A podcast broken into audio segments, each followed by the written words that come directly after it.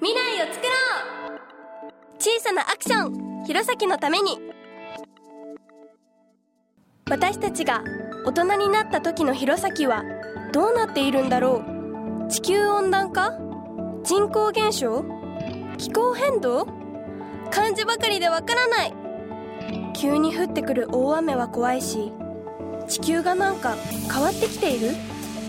私たちが今何かをすることで何かが変わる。でも一体何をどうすればいいのだろう。考えてもわからない。困ったな。そうだ。そんな悩みを解決してくれる人がいる。教えて。アースレンジャー。今日の疑問はフクロウがリンゴ園を見張ってる？私は高木小学生。リンゴ園にフクロウがいるの？フクロウってちゃんと見たことない。そんな近くにいるなんてわからなかった。アースレンジャーのコンさん教えて。はいこんにちは。アースレンジャーのコンです。はい。えーと、実は津軽のりんご園にはフクロウが子育てをしているんです、えー、りんご畑にはハタネズミっていうネズミがたくさんいて、はいえー木の幹をかじっちゃったりするから、農家の人困ってるんですよ、そうですね。でもその森からフクロウが秋にやってきて、はい、そしてそのりんご園の木の幹の鱗って昔はね今はもうあの巣箱作ってるんですけど、はい、来てくれてフクロウがハタネズミを餌にして取ってくれるから、うん、リンゴ園ではハタネズミが少なくなって、はい、農家の人は助かってるんです。そうなんですね。はいフクロウって大体11月ぐらいにこうリンゴ園回って自分の好きなどこに巣を作ろうかって探してねその後自分の巣を決めたら、はい、そこに今度卵を産んで、そして春にこう一生懸命「ホラン」って言って抱くんですよ親鳥がね。はい、でその間もお父さんフクロウですねハタネズミいっぱい取ってきて餌を続けるんですね。うん、そしてそうしてるうちに大体3月ぐらいにあれ生まれるのかなひなが帰ってそれから今度連休のあたりまでかかってこう、よちよち歩きになるっていうかね、うん、そして巣から今度もう出ていい頃だよってなると、親のフクロウがね、あの巣から出させるんですよ。出てもう出なさいって。でもひなはね、怖いからなかなかそこから飛び降りないんですね。だって巣が本当に1メートル2 0センチぐらいも高いところにあるから、なかなか下に降りれないんだけども、親鳥はそこのところ出るんだよってちょうどあなたのお母さんやお父さんが なんかね頑張りなさいっていう時はそれと同じ感じでこうやるとね飛ぶん。で飛んでこうスタッチするんですね。うん。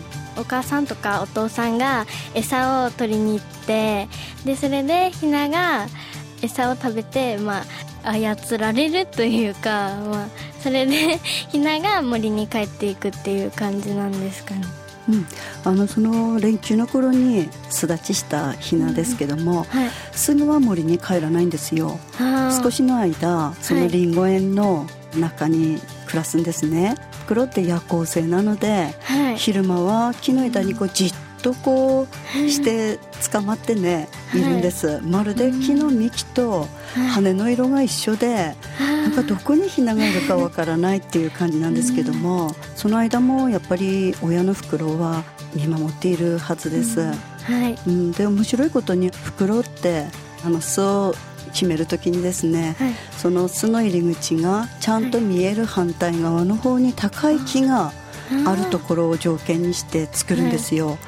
でその放卵している間はその、それからまだひなが小さいうちは、その高い木の上からいろんなカラスとかタカとかそういう敵が来ないように来たらやっつけるぞみたいにして 見見張っているんですね。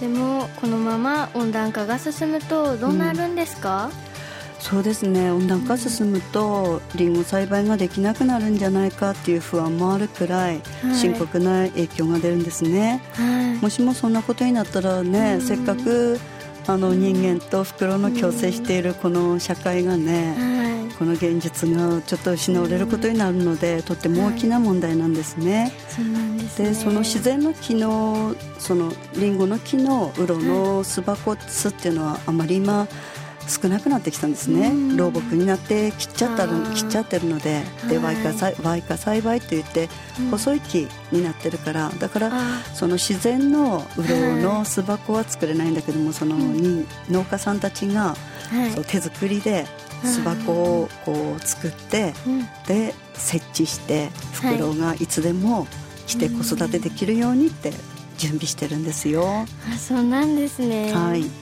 今までこうしてフクロウがずっとあの津軽にはい。あのずっと生息し続けているっていうのはやはりこうは農家の皆さんがはい。フクロウを可愛がっている可愛がり方っていうのはただ撫でたりするとかそういうことじゃなくてはい。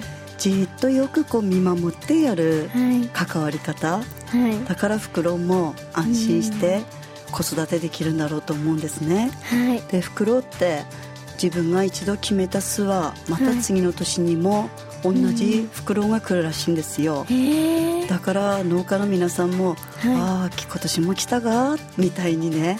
そして万が一来なかったりすると「どうしたんだべ」って心配するぐらいはい。本当にこう家族同様に可愛がってるんだなっていう感じがしました、じゃあ温暖化が進まないよううに、ん私たちは何ができるのかなと思って。ああとっても大切なことだね、はい。温暖化って、はい。あの二酸化炭素が排出される生活。はい。それが当たり前になっていることでい。引き起こされているので、はい。まあ、あと私たちが普段の暮らしの中でエネルギー無駄遣いしない生活うんうんとかそれからあとあの今大きな問題になっているゴミの問題もあるのでまあ、簡単に言うと 3R に沿った生活。はい。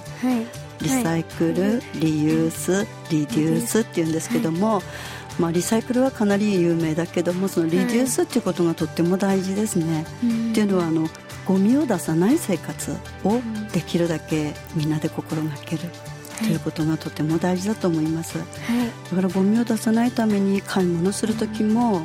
そのゴミを出さないトレー出さない生活とかそういうこといろんなことがあるんですね。またはい。あなたもマイバッグ持って買い物に行ってると思うんだけど、はい。そういうちっちゃなことからそのマイバッグ、マイボトルの持参とかねはい。そういうことから私たちがもっと化石燃料に頼らない生活はい。そういうのをこうやっていくっていうのがねうん。大事なことですね。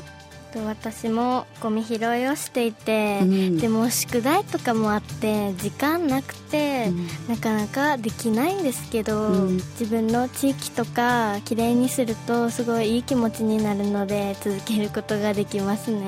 そうですね。本当にどんなことでもはい。やってみた人でないとわからないことってありますよね。はい。どんな小さいことでもいいからはい。行動を起こしてみることってやっやぱりこの地球温暖化考えていく上でもとっても大切ではい。そして自分がやってみてよかったら別の人にも話してみて、そういうのがあー。1人から2人2人からどんどんってこう広がっていって、はい。そういうあの温暖化抑制につながるような行動をする社会にはい。なっていくことを中望みたいですよね。はいそうですね。はい、3R に沿った生活ってどうなればいいんだろうってちょっとこう自分で模索してる部分があるんですね。はいゴミを抑制する生活っていうのは、はい。あの結構やってみてすっきりする生活なんだなと、あそのマイボトルにしても自分の好きな飲み物をいつでも飲めるじゃないですか。ーそうですね。とかね、はい。そういうあのことで 3R に沿った生活っていうのはやっぱりもっともっとみんなで共有していきたいなと思っています。はい。一人一人の行動が未来を変えることになる小さなことだけど積み重なると地球規模で影響が出る。今私たちがやらなければいけない。そして皆さんも。Cool choice. Action card. 普段の暮らしでできる気候変動対策の切り札。